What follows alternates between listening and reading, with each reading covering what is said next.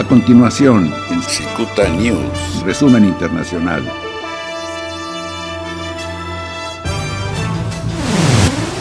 Ya superan los 2 millones y medio de personas contagiadas en todo el mundo por el COVID-19, que ha provocado la muerte de más de 172 mil personas, según el reporte del martes 21 de abril por la mañana del Centro de Ciencias de Ingeniería de la Universidad Johns Hopkins.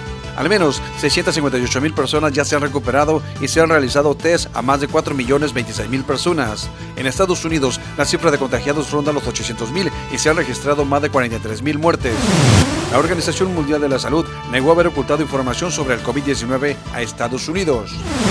En México, el subsecretario de Salud, Hugo López Gatel, señaló que inició la fase 3 de la pandemia por COVID-19 en todo el país. En resumen y con todo esto, hoy queremos dar por iniciada la fase 3, la fase 3 de la epidemia de COVID, recordando que estamos en la fase de ascenso rápido, donde se acumularán un gran número de casos de contagios, de hospitalizaciones, pero que debemos seguir manteniendo la Jornada Nacional de Sana Distancia para que estos sean los mínimos posibles. Gracias. Recordó que la Jornada Nacional de Sana Distancia se mantendrá hasta el 30 de mayo en los municipios que presenten mayor intensidad de contagios, mientras que las zonas que presenten baja intensidad podrán retomar actividades a partir del 18 de mayo.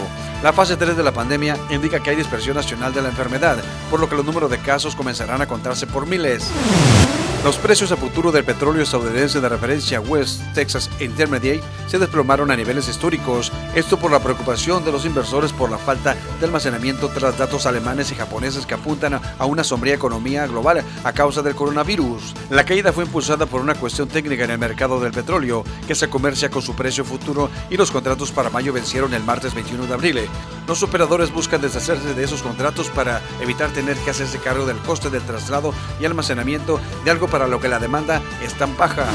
En México, el presidente Andrés Manuel López Obrador señaló que la caída del precio del petróleo aunado a la emergencia sanitaria, la crisis en el país, pero también en todo el mundo se agravará, pero aseguró que México está preparado para salir adelante. Decirles que con la caída en el precio del petróleo hay un agravamiento de la crisis económica mundial que desde luego nos va a afectar.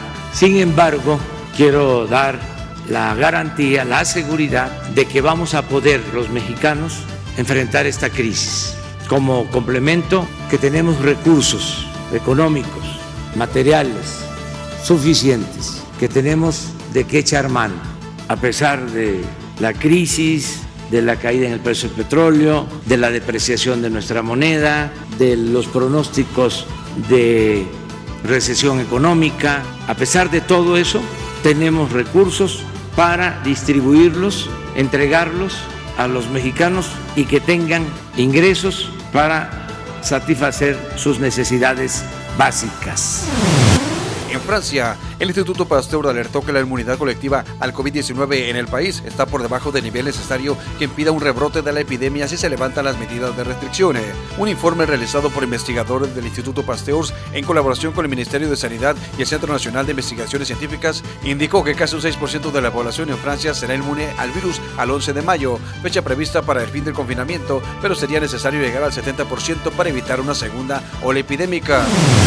Los gobiernos de Estados Unidos, México y Canadá extendieron las restricciones de cruces fronterizos debido a la pandemia del coronavirus hasta el 21 de mayo. En estrecha colaboración, Estados Unidos, México y Canadá se acordó extender las restricciones a los viajes no esenciales a través de sus fronteras compartidas por 30 días adicionales, informó el secretario de Seguridad Nacional de Estados Unidos, Chad Wolf.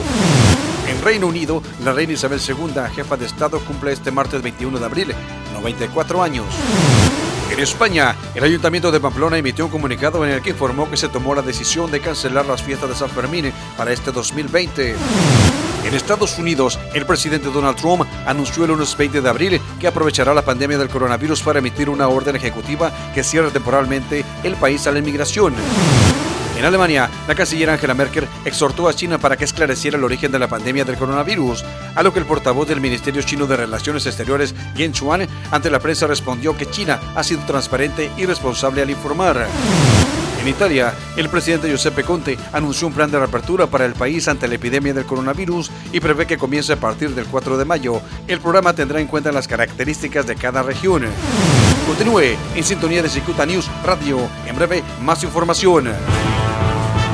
Este fue un resumen internacional en Cicuta News.